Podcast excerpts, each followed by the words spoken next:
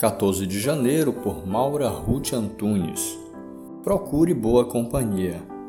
Ruth, porém, respondeu: Não insistas comigo que te deixe e não mais a acompanhe. Aonde fores, irei, onde ficares, ficarei. O teu povo será o meu povo, e o teu Deus será o meu Deus. Ruth 1, verso 16. Há um ditado popular que diz: Quem se mistura com porcos, come farelos. Isso significa dizer que não devemos andar com pessoas de má índole, porque quando estes se envolverem em problemas, certamente sobrará para nós também.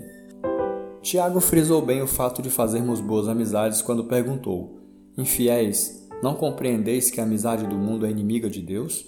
Aquele, pois, que quiser ser amigo do mundo, constitui-se inimigo de Deus. Tiago 4:4. O mesmo livro fala de um homem de grande fé que rejeitou os caminhos errados de seus amigos e mostrou a sua lealdade ao Senhor.